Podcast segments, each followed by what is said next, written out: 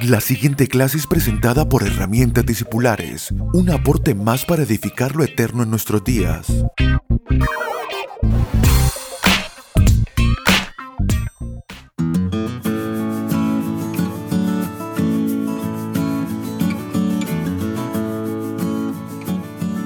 Saludos amados, bienvenidos a nuestra clase número 46 de Herramientas Discipulares.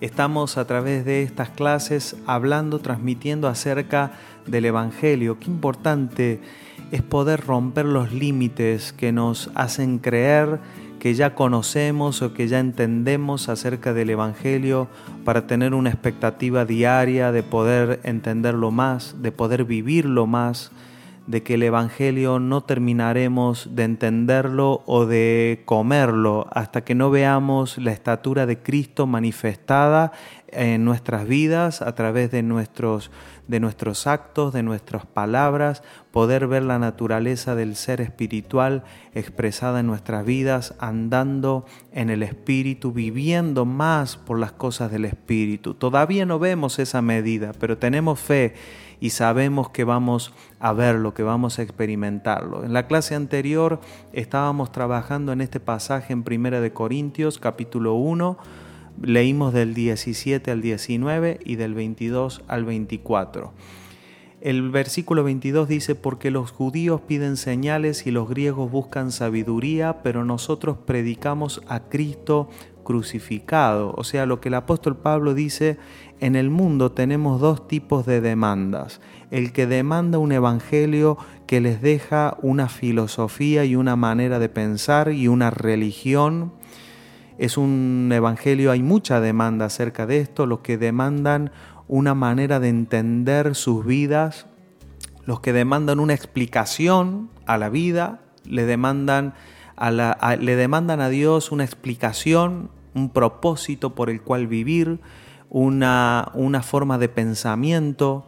Este, y también están los que le piden a Dios sus experiencias, es decir, experimentar los judíos que estaban tan acostumbrados a las intervenciones de Dios y que de hecho Dios se hizo ausente por generaciones con los judíos, pero ellos tienen todas las historias de las intervenciones, de cómo Dios intervino para traerles victoria sobre sus enemigos, para hacerles caminar el mar rojo en seco, para, eh, para, para, para ver las experiencias que los profetas habían tenido. Entonces, en el pensamiento, ese parámetro que todavía está en nuestros días, aquellos que buscan la religión solamente como una manera de que Dios intervenga en sus vidas de maneras milagrosas. Pero el apóstol Pablo dice, ante estas dos demandas, yo no he provisto a ninguna de las dos. No les, no les he anunciado un evangelio a aquellos que tienen ansias de explicaciones. Y tampoco les he anunciado un evangelio que provea las expectativas humanas de aquellos que buscan señales y prodigios o milagros, sino que yo les prediqué a Cristo crucificado. ¿Qué significa predicar a Cristo crucificado. Para entenderlo debemos transportarnos a los días de Jesús y ver a un Jesús que camina entre ellos, pero un Jesús que tiene en claro para qué está en la tierra. Él sabe que su camino, así como se lo dijo a su madre cuando ella le pidió a Jesús de que él transformara el agua, que hiciera algo, que hiciera algo por esa, ese matrimonio que se le había agotado el vino y él va a hacer un milagro y va a proveer vino en donde no lo hay. Pero él, Jesús le dijo a su madre, mujer, mi hora no ha llegado. Es decir, ¿qué era la hora que debía de llegar? Y que Jesús diría también en más de una ocasión, ya mi hora llegó. Mi hora llegó es, es la hora de hacer lo que he venido a hacer. Yo he venido para ir a la cruz. Y entonces ¿Qué sucede antes de esa cruz? Vemos a un Jesús que provee a estas dos tipos de expectativas. Él les da palabra a los que buscan palabra, a los que buscan historias, a los que buscan enseñanzas. Y entonces Él tiene una multitud que está sentado oyendo a Jesús. Y también le da milagros a aquellos que buscan eh, soluciones. O sea, detrás de cada milagro de Jesús vemos soluciones. De un leproso siendo sanado, de una endemoniado que es, que es liberado, vemos este, las soluciones que provee Jesús cuando le hace sacar la moneda de, la moneda de la boca del pez para pagar impuesto. Entonces sus soluciones son prácticas, te hace pagar impuesto, te hace comer cuando tienes hambre, te da salud cuando lo necesitas porque estás enfermo. Eh, si estás muerto en una tumba también, como a Lázaro, te hago resucitar. O sea, la gente quería estar con Jesús porque Jesús solucionaba sus problemas. El asunto es que esa no era la oferta de Dios, porque esos días terminarían y ya Jesús no estaría más para solucionarle sus problemas. Y cuando Jesús fue a la cruz, ninguna de esas personas permaneció, porque ya Jesús en la cruz no solucionaba sus problemas humanos y naturales. Sin embargo, desde la visión de Dios, Dios estaba proveyendo al hombre la más alta solución. Porque de qué le sirve al hombre ya no estar enfermo, pero seguir muerto espiritualmente. ¿De qué le sirve al hombre estar eh, con las soluciones económicas, pero tener una muerte espiritual? Claro que el alma, el alma no entiende la vida espiritual. El alma quiere, quiere al Jesús, quiere al Jesús que me calma la tormenta, cuando parece que me ahogo. El alma quiere al Jesús que me da de comer cuando no tengo. El alma, el alma quiere al Jesús que me da consuelo cuando no entiendo la vida. Pero el alma no quiere la cruz de Cristo porque no sabe que la necesita. Por eso ninguno, ni siquiera los discípulos permanecieron al lado de Jesús cuando Él llegó a la cruz. Ni siquiera ellos permanecieron, sino que al contrario, eh, Jesús quedó solo en la cruz y así debía ser proféticamente para entender que tampoco nosotros permanecimos eh, delante de esa cruz porque no le quisimos, le menospreciamos. Él estaba entregándonos todo lo que necesitamos.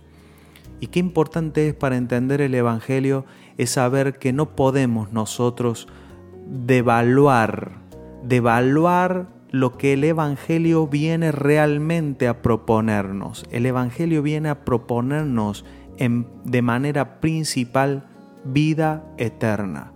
Esa vida es una vida espiritual. Esa vida eterna no es un seguro para cuando yo ya no esté en la tierra. No, es hoy. Yo estaba muerto y ahora estoy vivo. ¿Cómo vivo esa vida espiritual? Es lo que el Evangelio intenta producir en mí. No intenta decirme, tranquilo, te ibas al infierno y ahora te vas al cielo. Intenta decirme, estabas muerto y ahora estás vivo y tienes que caminar y andar en esta nueva vida. Ahora cuando yo al Evangelio intento sacarle beneficios personales, tal como lo hicieron con Jesús antes de que Él fuera a la cruz. Antes de que Él fuera a la cruz, teníamos lo mismo que tenemos en nuestros días hoy, gente buscando a Dios para sacarles un beneficio natural.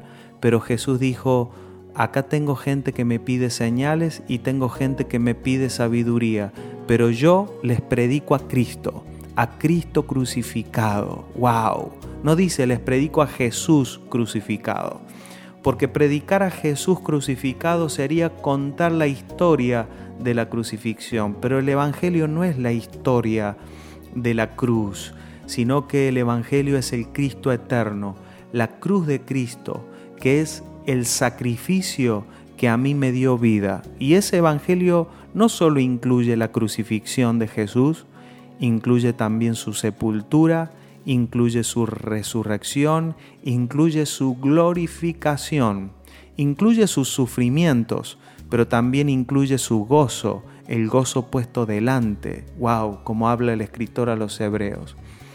Pero podemos decir la cruz de Cristo. Y cuando hablamos de la cruz de Cristo hablamos de todas estas cosas, que es expresar a Cristo. Y dice, esta cruz, este Evangelio para los judíos es tropezadero y para los gentiles locura, pero para los llamados, así judíos como griegos, Cristo, poder de Dios y sabiduría de Dios. Lo que está diciendo el apóstol Pablo es que cuando nosotros oímos que en esa cruz nos fue provista la vida espiritual, yo sé que mi alma tiene muchas otras expectativas, pero mi espíritu reconoce la oferta de Dios, reconoce la propuesta eterna y salta, salta para vida, salta, salta a nuestro ser interior y dice, sí, eso es lo que quiero, eso es lo que necesito, necesito la nueva vida en Cristo, esto, esto, no lo sabía yo hasta hoy, pero necesito la vida espiritual. Y clamamos por esa vida espiritual y la elevamos y sabemos que no hay más nada en nuestra vida que necesitemos que esta vida y esta libertad que nos es ofrecida en Cristo Jesús. Un fuerte abrazo. Hasta la próxima clase. Chao, chao.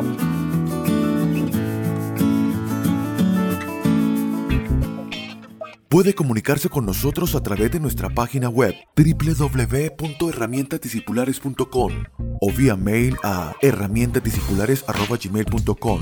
Síganos a través de las redes sociales en YouTube, Facebook e Instagram como arroba Abel Gracias por estar aquí.